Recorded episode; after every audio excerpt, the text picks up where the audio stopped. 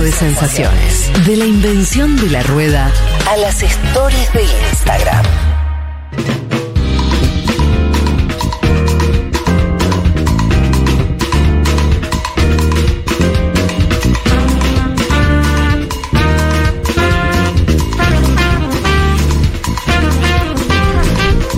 Chicos, nos metemos entonces en... eh, Otra fiesta. ¿Otra fiesta? Sí, claro. Sí, otra fiesta, porque vamos a hablar de, ya podemos decir nuestros amigos, amigas de Nuestros Bangladesh, compatriotas. sí, nuestros paisanos.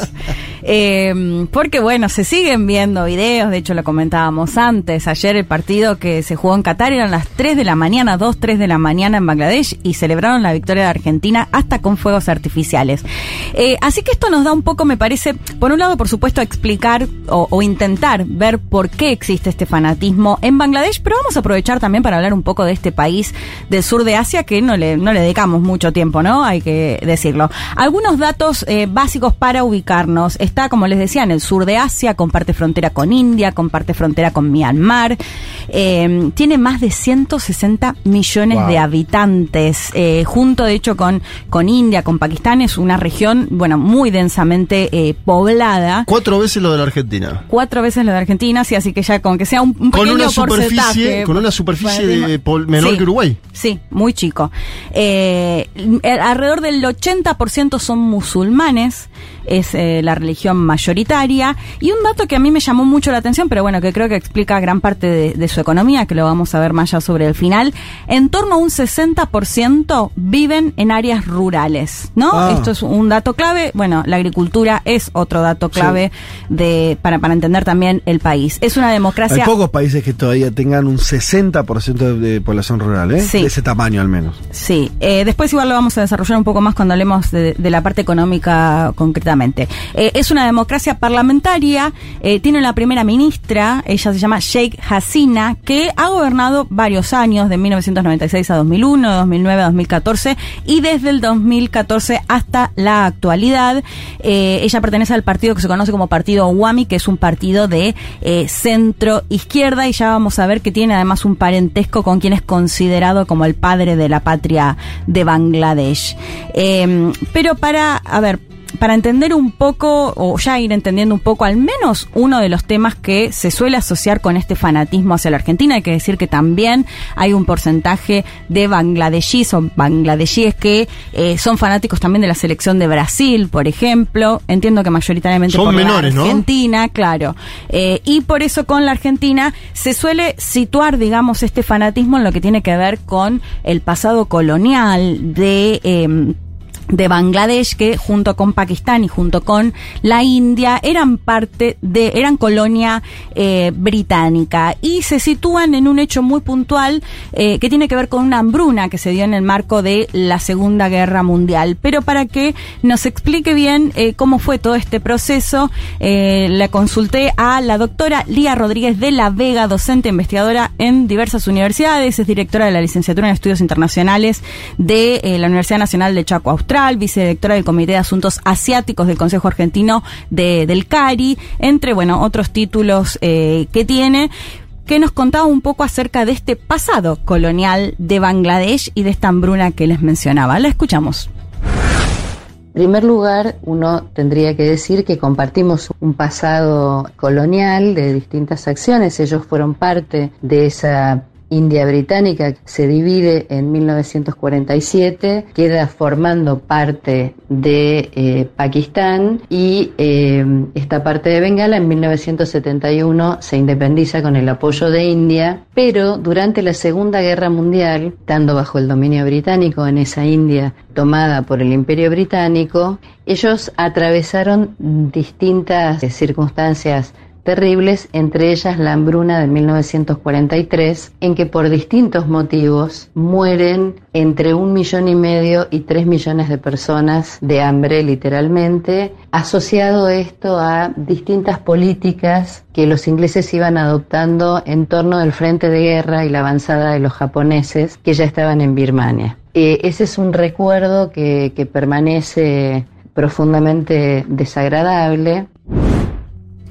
A ver, eh, dos cosas. Bueno, por un lado esto, ¿no? Era colonia, yo lo decía, junto lo- con lo que era, eh, con lo que es ahora India y Pakistán. Esta hambruna que se da en 1943 en el marco de la Segunda Guerra, que básicamente venía Japón avanzando. De hecho, lo hemos contado siempre que mencionamos cuándo es la fecha de nuestro comienzo de la Segunda Guerra. Un Japón imperialista que había avanzado en territorios de la región, Sí. incluida China, por ejemplo. No sabía que habían pasado hasta ahí. Bueno, hasta Birmania, Sí, de hecho sin- ya habían tomado. Birmania, entonces cuando sucede esto, ¿qué hace el Claro. Reino Unido? Bueno, eh, de alguna manera corta los, los suministros, por eso es, eh, se responsabiliza justamente, o queda esta idea sobre el Reino Unido de que fue el uno de los principales causantes de esta hambruna que... Mm. Churchill, da- da aparte, esa- ¿eh? Sí, Que se habla de él como estadista, ¿no? Siempre Sí. se habla del estadista Churchill, entre un millón y medio y tres millones de personas muertas acá. Claro, que en teoría lo que hacen es cortar el suministro por si la posible llegada de los japoneses que no tengan justamente reservas, bueno, entre otras cuestiones, por eso se responsabiliza a, el- a los ingleses de esta hambruna que, como lo decía Lía, causa entre un millón y medio y tres millones de muertos. De hecho, las imágenes, si no las vieron, bueno, y si están preparados para verlas, realmente son tremendas, porque bueno, por supuesto, se ven desde niños a gente más grande, eh, muerta en la calle, completamente, ay, se, se me fue, eh, Desnutridos. Desnutridos, desnutridos completamente. Eh, esto, bueno, es lo que Lía sostiene y lo sostienen varios especialistas, que es uno de los grandes temas que, que marcan justamente esta visión muy antiimperialista Sí, en Bangladesh. no, te- te- eso era lógico. No, no, pero como este hecho puntual. No, digo, pero claro, es que es un- En el marco de hecho, otras cosas, porque no es lo único que, que Sí, sí, hicieron, claro, pero claro. esto como, como No, no, principal eh, hecho. Porque después, de hecho, lo que, lo que va a pasar cuando se independizan en 1947, que se independizan de- del Reino Unido. No, no, es muy cercano además la fecha. No, Estás pero hablando- más cercana todavía la de Bangladesh, porque forma, sigue Claro. formando parte y recién en 1971 Ah. se terminan eh, independizando. Es decir, que es un país, digamos, como tal, eh, muy reciente, ¿no? Estamos Sí. Hablando de la década del 70. Eh, bueno. Por eso, este, eh, eh, digamos, esto es como el principal tema que se asocia a este fanatismo por la Argentina y particularmente la figura de Diego Maradona en el Mundial 86 y los dos goles a los ingleses. Eh, así que la volvemos a escuchar a Lía que hablaba justamente o particularmente de este fanatismo por Diego. A ver. La escuchamos.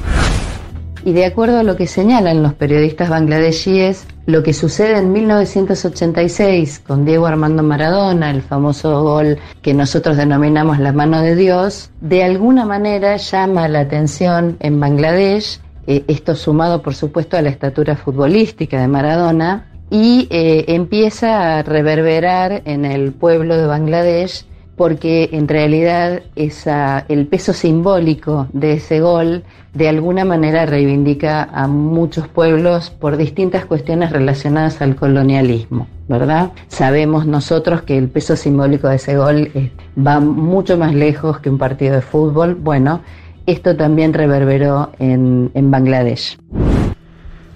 Bueno, eso, no fue solo un gol o la mano de Dios o dos goles a los ingleses, sino esta carga simbólica que, bueno, que puede unir a dos pueblos culturalmente tan, tan distintos. Yo pensé que el gol como era el de los el, el gol del siglo, no el de la mano de Dios, como el gol que reivindicaban como Está bien lo que ese decís. partido son los dobles seguro, pero Sí. digamos, yo No, no, no, pero está bien porque, porque me parece está bien lo que decís, porque parte de la cosa tan especial de ese partido es que tiene esos dos goles, ¿no? Mm, Pero la humillación claro. en Ah, algún punto es la mano también, porque Sí. es como la idea del robo también. Total. O invertir la idea del robo. Uno que le roba al gran Cien pirata, años de perdón. al gran chorro. Hay algo ahí que funciona. Un pibe de Fiorito. De hecho, ahora les voy a leer, me voy a permitir leer un, un- dos parrafitos de un poema. Para, creo que explica bastante el tema de Maradona. Pero hago un paréntesis para decir que esto lo marcaba mucho Lía y me parece muy interesante. Esto que voy a decir no, no me lo dijo Lía, pero se está viendo la posibilidad de reabrir la embajada argentina en Bangladesh. Tendríamos que dar una señal, ¿no? Sí, no tiene que ver- Tanto amor, correspondamos mínimamente, por lo menos Sí. una embajada, viejo. Yo vi una campaña que circulando Sí. de. Sí. ¿La vas a contar esa? O sea, no tiene que ver, digamos, necesariamente con esto que, que pasó en el Mundial, sino es algo que se viene eh, sosteniendo. De hecho, lo que me decía Lía es que acá se le puede ofrecer desde acá no solo alimentos como exporta la Mm. Argentina, sino también ya tecnología agrícola, digamos, entre otras eh, cuestiones. Ahora vamos a ver igual Claro. lo económico más de, de Bangladesh. Pero lo que planteaba Lía es también, y esto me parece que hay que hacerse un poco car- cargo, ¿no? Del poder blando que puede llegar a ser el fútbol, digo, de la capacidad de llegar, por ejemplo, a una población 17.000 kilómetros de distancia, culturalmente les decía, muy eh, distinta y que puede llegar a generar este acercamiento. De hecho, ya me contaba cómo pasaba que se acercaban, hay, bueno, em- embajada en, en India, pero cómo se acercaban a pedir, por ejemplo, camisetas o que en las propias, los propios diplomáticos o funcionarios de acá contaban cómo en las reuniones el tema de fútbol eh, es un tema, digamos, con este tipo de poblaciones que por ahí uno se imagina. A ver, válido recordar, el cricket es el, el deporte nacional de Bangladesh. Eh, y lo de la campaña, no sé si hacías referencia, hay varias cosas que se dicen, algo tenemos que hacer con Bangladesh, desde un, un partido amistoso que se juegue en territorio de Bangladesh, a incluso se hizo una página en Facebook para apoyar a los jugadores de fútbol de cricket de Eso me Bangladesh. parece fenomenal. Hacernos Eh, nosotros fanáticos del cricket. Claro, entre otras cricket Hay cosas. un grupo de Facebook, eh, se, Sí. llama, se llama Fans de Argentinos de la Selección de Cricket de Bangladesh, el grupo. Así que si quieren, Sí, eh, bueno, en agradecimiento por eh, este apoyo tiene tan 46 fuerte. mil miembros ya el grupo. Está muy que- bien. Y ahora, me saco un poquito de, de Bangladesh para explicar esto eh, que decía Lía, ¿no? No fue solo dos goles a los ingleses, o sea, no fueron solo goles, sino Sí. esta cuestión simbólica Sí, que claro. se sintió por el país que más ha colonizado países en todo el mundo, que es eh, Inglaterra. Invadió todos los equipos que juegan el Mundial. Es, bueno, Digo, es, por si es- alguien, es increíble. ¿no? Invadió a todos los equipos que juegan el Mundial. Es increíble, así que claramente se puede generar una unidad mucho más Sí. grande, no solo con Bangladesh. Eh, pero les quería leer una partecita de un poema que yo no me acuerdo si lo comentamos cuando murió Maradona, pero que me lo pasó Agustín Dib eh, y lo pueden encontrar todo traducido, porque lo tradujeron del árabe al, al español hace no tanto tiempo, en el Instagram de Club de la Cultura Árabe, que es un poema de eh, Mahmoud Darwish, que es el gran poeta, digamos, palestino. Y que me parece increíble porque Palestina también fue colonia británica, eh, cómo va eh, retratando él eh, los goles a los ingleses, ¿no? En un momento, cuando arranca el poema, dice, ¿qué hiciste con las horas? ¿En qué transformaste las fechas agendadas? ¿Qué hacemos después de que Maradona regrese a su familia en la Argentina, ¿no? Planteando que el Mundial básicamente había paralizado a todo el mundo. Pero la parte que me parece más relevante es, dice, si él no cuando mm, va describiendo, digamos, cómo entra a la cancha, además dice, si él no invocara, moriría la Argentina en llanto. Si no acertara, levantaría a la Argentina un monumento a su deshonra en las Malvinas. El sentimiento nacional dejaría de bailar y la arrogante Inglaterra ganaría la guerra dos veces. Pero Maradona avanza con la pelota haciendo retroceder a la potencia. Maradona le devuelve las islas a la Argentina y le hace saber al imperio británico que vive de las alegrías del pasado, el pasado remoto. A veces el juego toma significado de venganza o compensación colectiva por el desequilibrio de fuerzas entre países grandes y pequeñas. Me, me- de hecho me entusiasma, me emociona un poco porque me parece una descripción tan perfecta, digamos, de este sentimiento que puede explicar justamente este sentimiento y que, bueno, que, que demuestra no solo que es un partido de fútbol o, o dos goles, No, claro, sino toda esta más. cuestión tan potente, simbólica, histórica eh, que genera. Hacía, eh, hacía muchos años, eh, tomate un poquito de agua, hace muchos años que Dolina decía algo con eh, un momento donde se cuestionó esta idea de que canten el himno ante los partidos, con una idea que esas son de esas ideas bien pensantes, a Hmm. priori decir, no, pero la verdad que el fútbol no tiene nada que ver con la política, habría que despolitizarlo y que no, y no Hmm. pensar que se juegan los destinos nacionales. Y Dolina decía, mirá, ¿qué sentido tendría un mundial? Imaginemos esto, decía Dolina, que en un mundial se juntan solamente los mejores jugadores, no importa la nacionalidad. Sería un mundial técnicamente muy superior, Claro. porque serían los mejores. Ahora, no le importaría a nadie. Si te importa el mundial es porque uno deposita en sus elecciones Hmm. algo del sentimiento nacional. Por supuesto que es un- una fabricación, como tantas otras, como la propia bandera, con el propio territorio, ¿no? Bueno, mil cosas que son en realidad construcciones. Bueno, pero esta es, esta es otra. Entonces, si vos eso le sacás lo nacional, no le importa a nadie, no Sí. importaría nada de un mundial sin las banderas y sin lo que, sin el vínculo con lo nacional. Che, y una, un aporte, ahora te, te Sí, cerrá, sí. Leti, como quieras, pero no me quería olvidar de esto cuando, eh, en, en- en la- tu columna con Bangladesh, que es, la segu- es el segundo caso que tenemos de fervor de esa región del mundo con la selección argentina. El primero nos lo contó Periodistán. Sí, India. En, en- en nuestro caso. Está pegado aparte, Kerala. Claro. Y, Eh, y, y que y, y estamos hablando de la región de Kerala, que ahora Periodistán, además de haberlo contado hace ya tiempo acá en nuestro programa, eh, lo, lo tuiteó ayer, donde a las 3 de la mañana había miles de personas reunidas para ver el partido Hermoso. y festejando, como no hicimos acá, te digo, ¿eh? Porque- Totalmente. Yo veo ese video y es como es, es como un gimnasio, un predio lleno de gente, es como muy claro, acá no, no Una no. Eh, y es, loco porque son dos. Bueno, la Y, historia. de- y lo transmite un par, o sea, un, un canal eh, de Bangladesh, en el caso de Bangladesh, porque Ah. me puse a ver, busqué el canal y es un canal efectivamente de Bangladesh, el que transmite el partido de, de Argentina. Ok. Ah, pero eh, estás hablando de. Ok, en, Ah, sí, en de Bangladesh, Bangladesh, sí, sí, y en me- Kerala también Bangladesh. se ve una transmisión, estoy diciendo no sé quién transmite y demás, pero es una pantalla gigante en un predio, una plaza, no sé qué, donde reunía miles de personas, como si fuera la 9 de julio. ¿no? Sí. Una cosa también muy importante. No, Estamos hablando, en este caso, de un estado dentro de la India, ¿no? Sí. E Indonesia también. En Indonesia también Ah. circularon videos esta semana de cómo celebraban. Eh, también el país, creo que lo mencionábamos, uno de los países más grandes de, más, más poblados del mundo, el país con más mayoría, de- con mayoría de musulmanes. O sea, digo, remarco Sí, esto porque porque culturalmente somos tan Exacto. distintos. Sí. Bueno, y esto que vos empezaste diciendo del soft power, Sí.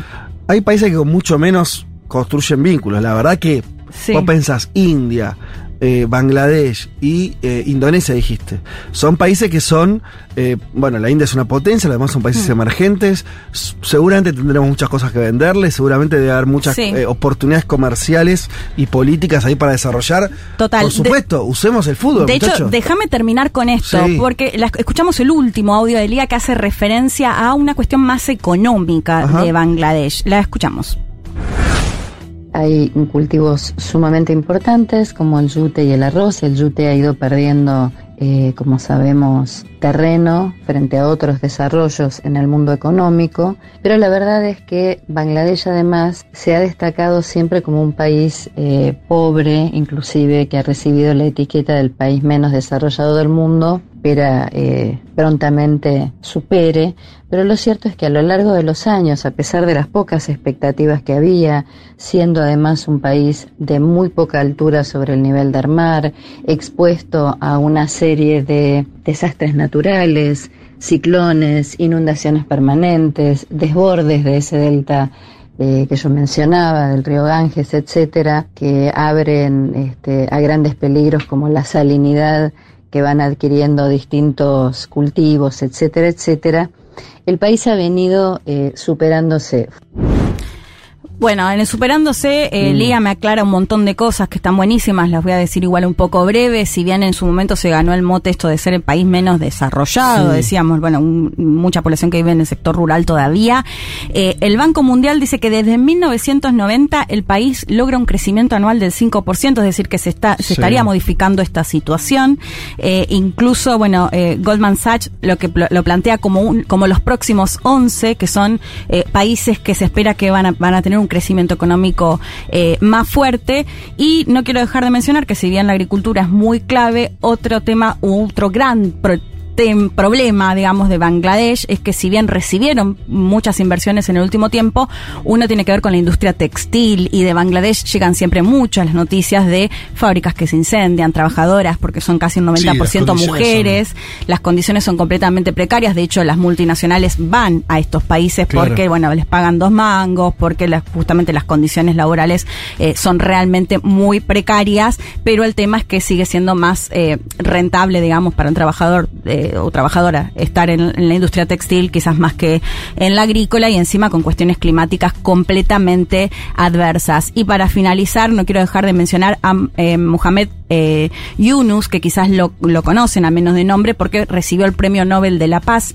Él es de Bangladesh eh, y es quien, el banquero que propuso o llevó adelante lo que se conoce como los microcréditos, que un poco lo que plantean es darles créditos a las poblaciones más vulnerables, que son justamente las que siempre tienen muchas más dificultades para acceder, por ejemplo, a un crédito eh, en un banco. Y les recomiendo, si la encuentran, la película, película Hawa, H-A-W-A, Sí. que me la recomendó Lía es la película que ellos presentaron para los premios Oscar este año. Sí. Así nos metemos también ¿Y? un poco con el, ¿Está cine, buena, el Jawa? cine de Bangladesh. Yo no la vi, pero Ah, Lía me dijo, porque no la conseguí, pero soy muy mala buscando. Ah, Creo que en una de las plataformas está. Ah. Eh, así nos metemos, bueno, eh, plantean seguir al cricket, también nos Sí. podemos meter un poco con el cine, la viendo, cultura mirá. de Bangladesh, ¿por qué no? ¿Cómo Esto es Jawa H-A? H-A-W-A. De este año es, porque creo que hay otra que es más antigua, pero la de este año, 2022. Decís Hawaii ya me suena a Haya, la canción del mundial, y me pongo loco. Estoy viendo la, estoy viendo el PBI de Bangladesh, está ahí nomás de Nigeria, muchachos. Tiene 416 Sí. miles de millones de dólares, un PBI grande, ¿eh? Vamos a buscar unos dólares ahí.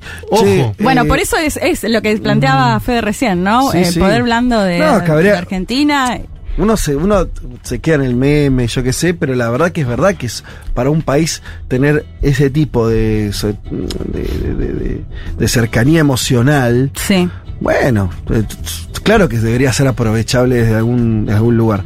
Eh, hay un mensaje que va en este sentido, cerramos con eso, si te parece, de Flo, que nos dice, viviendo en Inglaterra, mira vos, justamente, me hice amiga de un indio de Kerala, justamente.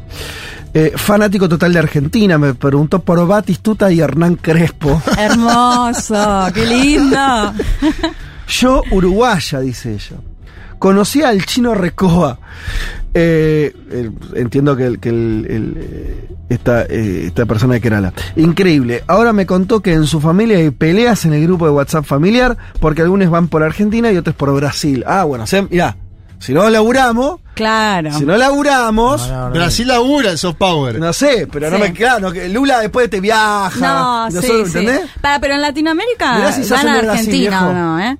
No sé, pero Yo hablando ¿Qué con muchos de toda la región apoyando a Argentina. Mm, No mirá lo que sé. te digo que hablo Otros- con muchos. ¿Sí? Hablo con muchos yo y. está difícil. En Chile y en Uruguay yo te digo que no nos apoyan. Algunos No, no, me- me- me mentira. dijeron, Mentira lo de Chile. Chile. Mentira, Compañeros mentira lo de progresistas Chile. de Chile que están con la camiseta de Brasil. Mentira lo puesta. de Chile es una gran mentira. De hecho, me enoja que- mucho cuando a ver, bardean el a los especialista en. Chile que dice. No, tiene razón, Leti. Sí, Eh, tengo, mucho- o sea, familiares Bueno, ahora- mandan ahora videos, fuera de- festejan fuera ¿Tiene mostrar- razón Leti? ¿Están más pro argentinos los chilenos que pro Brasil? Eh, no, a ver, tenés todo, pero mucho chileno bancando a Argentina. Mucho, yendo a bares y gritando los goles de Yo Argentina. ahora fuera del aire le voy a mostrar algunas historias de Instagram para que vean cómo un segmento del progresismo chileno apoya a Brasil. Por ahí por Lula, andás a ver. Bueno, nos vamos en este caso entonces a sí con la canción del mundo porque tiene que ver con esto de Leti, que es... Che, como eh, estaba Pablito ayer a la noche, estaba tan contento. Le, ah, intercambiamos unos mensajes. No sé cómo estaba Pablito. Por el triunfo de la Argentina. Bueno, estaba Y bueno, sí, en claro. Disney World, ¿eh? Es un argentino, Pablito. No, pero le gustó. ¿Viste hasta, lo- hasta los jugadores de gallina, que Pablito es muy de boca? Ajá. Decía que viene en San Fernández. Pablito estaba a la escaloneta full.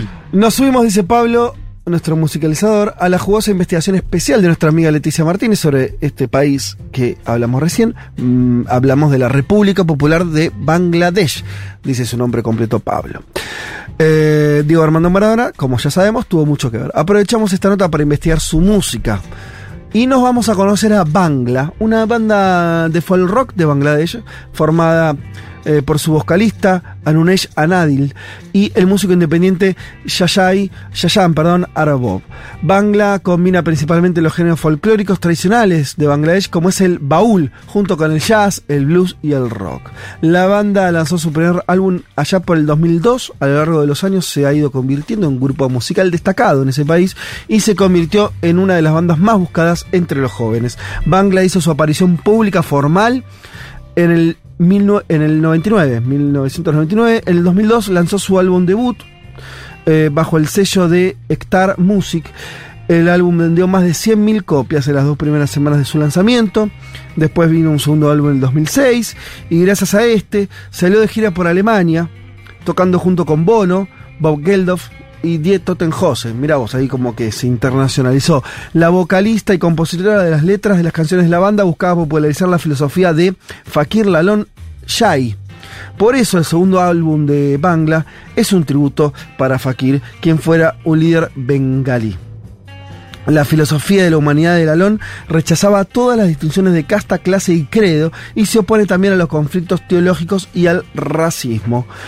Eh, Anouye, su vocalista, decía que su abuelo materno, un teniente coronel, héroe de la guerra de Bangladesh durante la liberación, fue también una gran inspiración. Vamos a escuchar entonces eh, una canción que tiene un nombre muy largo y difícil, que A es ver. algo así como Emon Manov Shomaj Kobego Srijón Jovei, que Ah, traducido es algo así como la sociedad va demasiado rápido.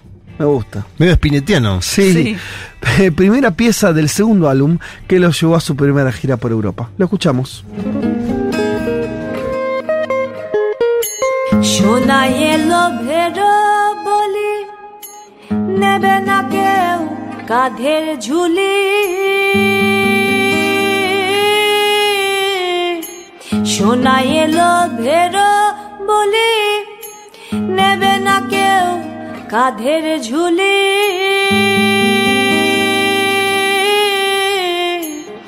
ইতর যাত্রা বলি ইতর যাত্রা বলি দূরে ঠেলে নাহি দেবে।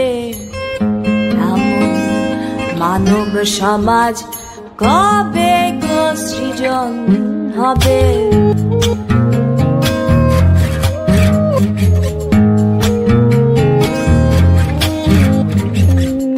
আমির ফকির হয়ে একঠায় সবার পাওনা পাবে সবাই।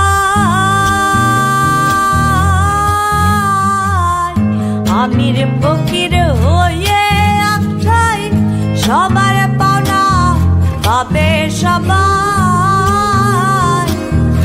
আশরাফ বলি, আরে হাই, আশরাফ বলি, আরে হাই।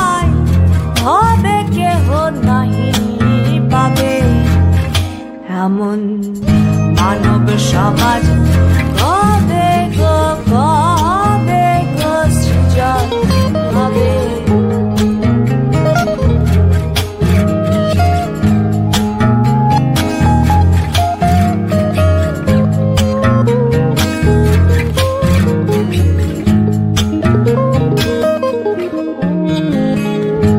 Arım